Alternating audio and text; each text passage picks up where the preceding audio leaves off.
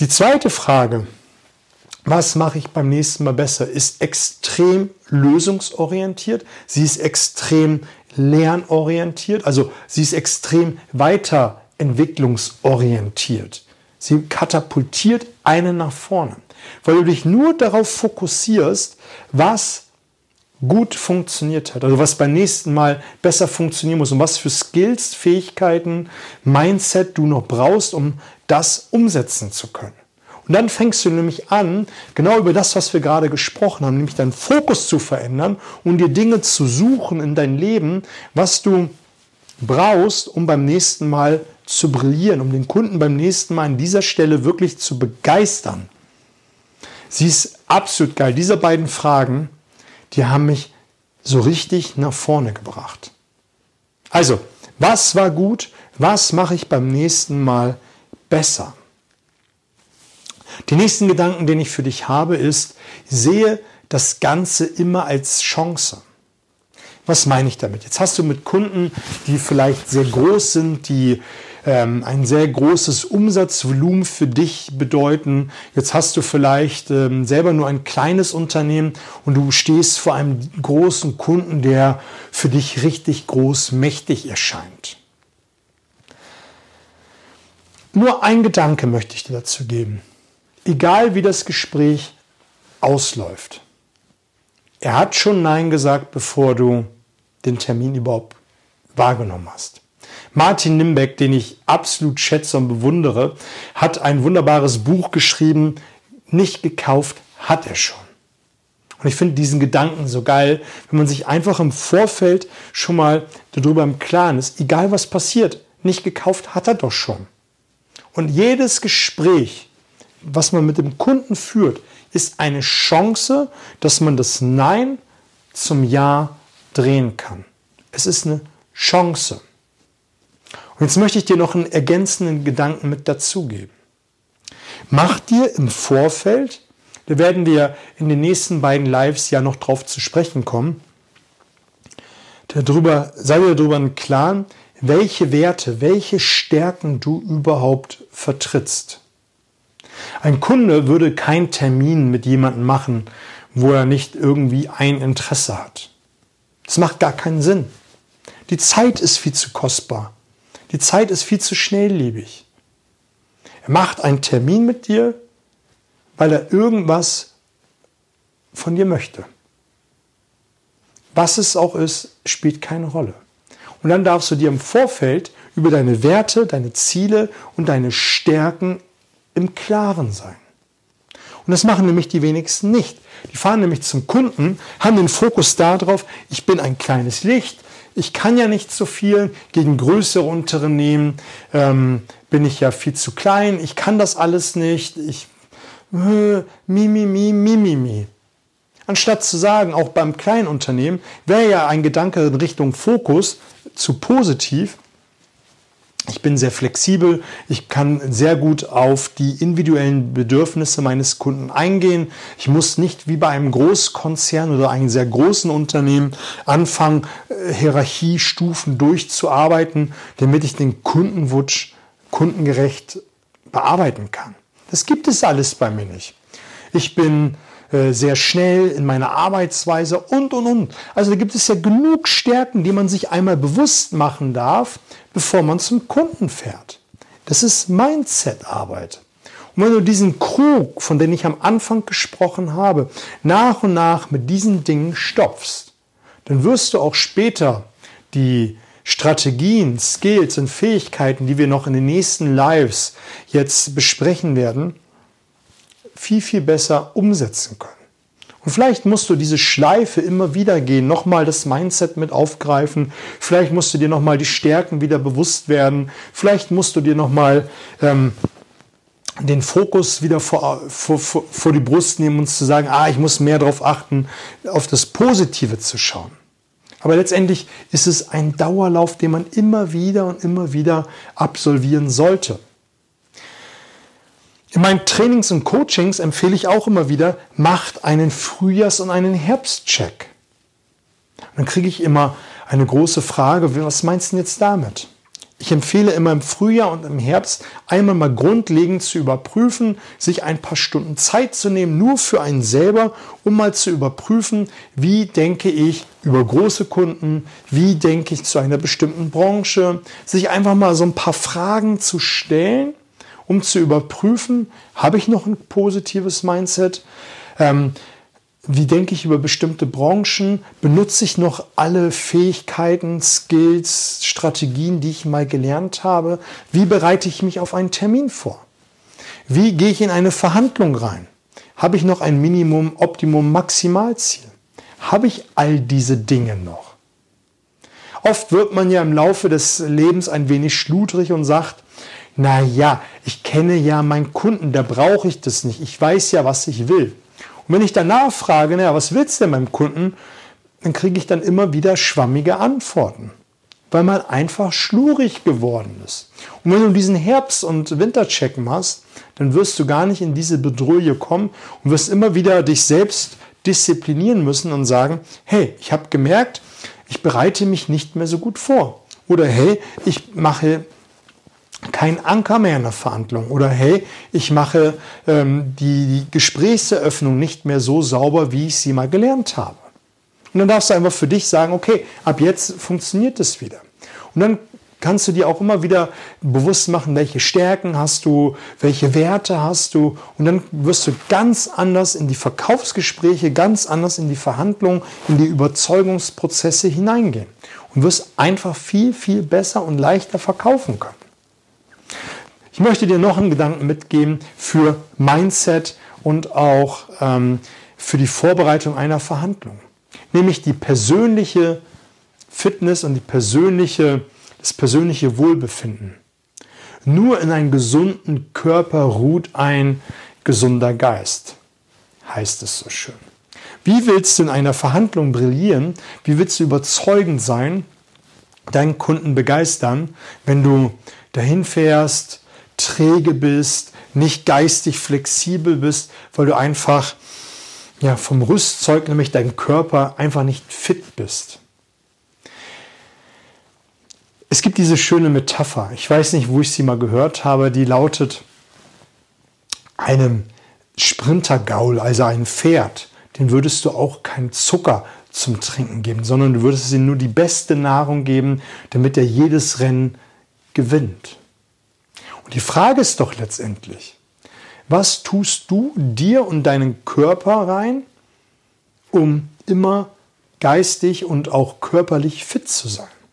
Bist du von der Fraktion, die an der Autobahn mal eben rechts ranfahren, an ein Schnellrestaurant, dort Fensterscheibe runter, bestellen, essen, während der Fahrt vielleicht noch, noch nicht mal sich die Zeit nehmen für das Essen, um mal bewusst zu essen, was man da eigentlich isst? Oder bist du jemand, der darauf achtet, möglichst ausgewogen, gesund zu ernähren, ähm, der viel Wasser trinkt, äh, keine zuckerhaltigen Getränke, die vielleicht die Konzentration schwächen? Das ist, wo jeder mal für sich nachdenken kann, wie ernähre ich mich und wie ist meine körperliche Verfassung.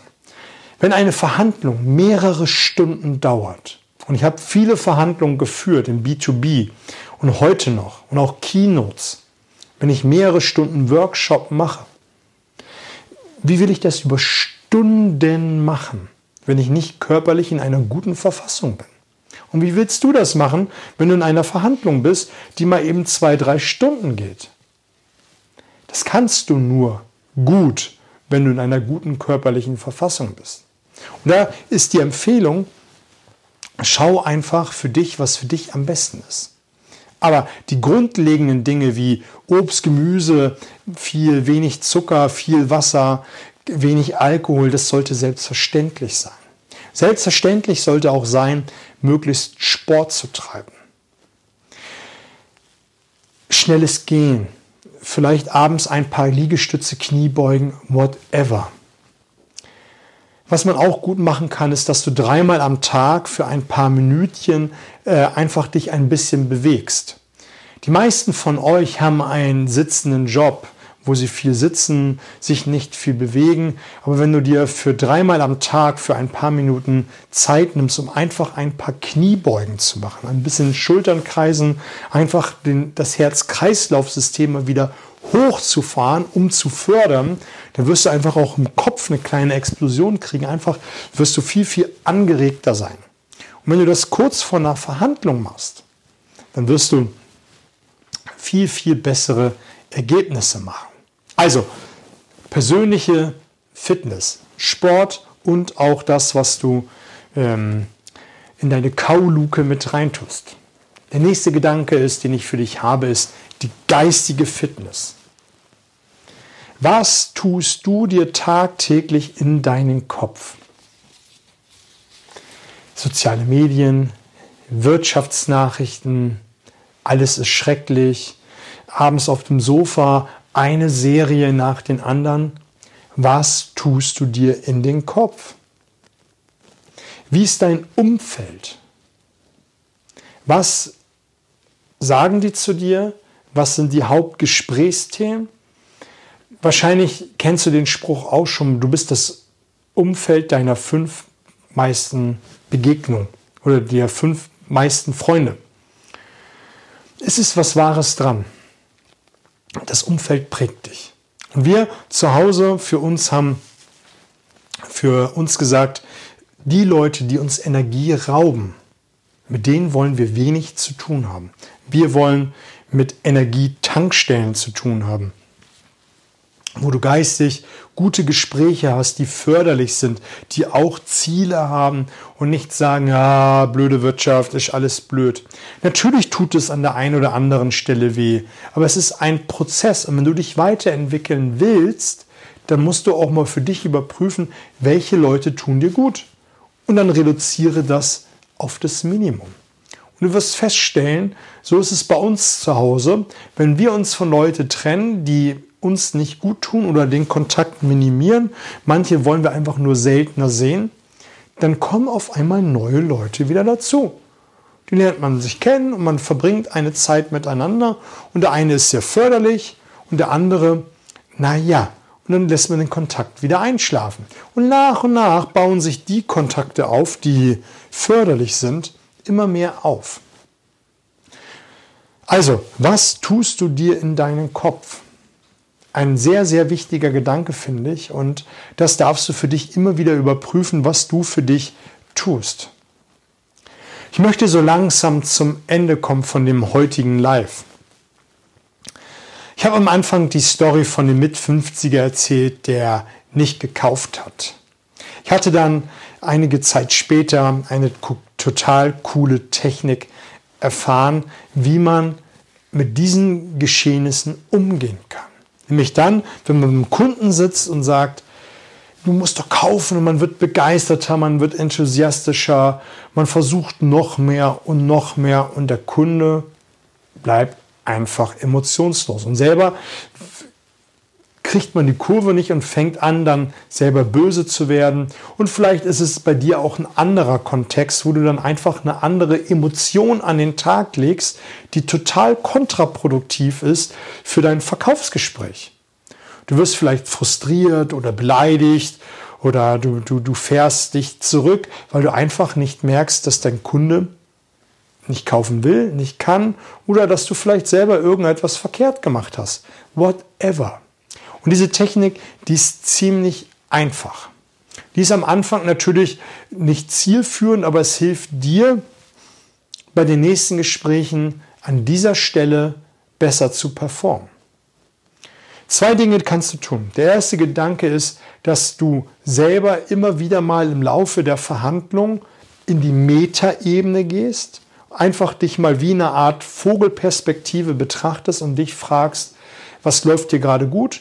Bin ich noch emotional gut dabei? Habe ich einen guten State? Bin ich geistig dabei? Also all solche reflektierenden Fragen stellst und dich dabei einfach mal wie von einer Vogelperspektive beobachtest. Geht am besten, wenn jemand anders kurz spricht, vielleicht wenn gerade ein unwichtiger Teil ist und wenn du mit einem anderen Kollegen da bist, dass du das dann machst, wenn du gerade keinen Redeanteil hast. Einfach mal ganz kurz das überprüfen. Das geht in der Regel relativ schnell. Es kostet natürlich viel Energie und viel äh, Kraft, das immer wieder mal zu machen in einer Verhandlung. Und deshalb war mir auch der Punkt mit der persönlichen und geistigen ähm, Fitness so enorm wichtig, dass du permanent in einem guten State bist, um dort dann auch solche Dinge zu tun. Weil dann bist du nämlich permanent dabei zu sehen, was läuft gut, was kann ich gerade verbessern oder wo muss ich jetzt was anderes denken, um das Ergebnis zu kriegen. Also geh in die Metaebene. Und der zweite Punkt ist, mach dir kurze Notizen. Nämlich dann, wenn du einem Verhandlungspartner gegenüber sitzt, vielleicht ähm, bist du noch relativ neu in dem Business oder du bist schon eine Weile in dem Business und dann gibt es immer diesen einen Kunden oder immer wenn ein Kunde irgendetwas Bestimmtes tut, wie zum Beispiel mit der Hand sehr energisch auf und ab bewegen. Und das ist so ein, so ein Moment, wo du dich unwohl fühlst. Und diesen Punkt notierst du dir in der Verhandlung auf dein Notizblock. Da schreibst du vielleicht in ein, zwei Stichworten auf, was gerade passiert ist, wo die Emotion hochgekocht ist. Das ist nämlich, nämlich der Punkt, wenn du nämlich später dann in der Verhandlung bist, wo du dann nicht mehr so performst. Da war eine Bewegung gewesen, vielleicht ein Satz oder vielleicht eine Bemerkung, die dich hat Unwohlsein fühlen lassen. Und das notierst du dir. Und später in der Rückwärtsbetrachtung und äh, bei der Reflexion guckst du dir diese Notiz an und dann fängst du mal an zu graben, was hat das zu bedeuten? Warum hat es das mit dir so gemacht? Und der Gedanke ist dabei, dass du dann anfängst, ein Glaubenssystem oder ein, ja, eine Barriere im Kopf aufzudecken. Vielleicht verbindest du diese energische Hand mit einem Familienmitglied, weil du als kleines Kind irgendetwas gespielt hast und er ähm, dich bewahren wollte und dann gerufen hat, jetzt hör endlich auf und mach endlich. Und jetzt sitzt du in der Verhandlung und derjenige macht diese Bewegung und du siehst das und bist dann wieder erschrocken, weil du einfach in dem Moment gedacht hast, wow, ähm, das geht ja gar nicht. Und das hast du einfach unbewusst verknüpft. Und wenn du das weißt, kannst du auch deine Reaktion darauf verändern. Nur wenn du weißt, warum du so reagierst, wie du reagierst, kannst du deine äh, Reaktion darauf verändern. Nur wenn du weißt, warum du so reagierst, kannst du deine Reaktion darauf verändern. Und deshalb ist es so wichtig, dass du dir in der Verhandlung bei solchen Situationen, wo du merkst, jetzt habe ich eine andere Emotion, dir in dem Moment notierst, was vorgefallen ist. Und später gehst du dann auf die Spurensuche und überlegst dir, was passiert ist. Und vielleicht ist einfach nur das Wissen sinnvoll und an anderer Stelle musst du ein Glaubenssystem verändern, um das aufzulösen. Und später habe ich für mich festgestellt, dass ich einfach auch mal einen Gang zurückschalten muss, um selber mal herauszufinden, hey, es geht doch nicht um mich, sondern es geht letztendlich um den Kunden, der äh, von dem Produkt begeistert sein soll. Ich nicht. Ich muss ihn nur anzünden. Natürlich muss ich begeistert sein.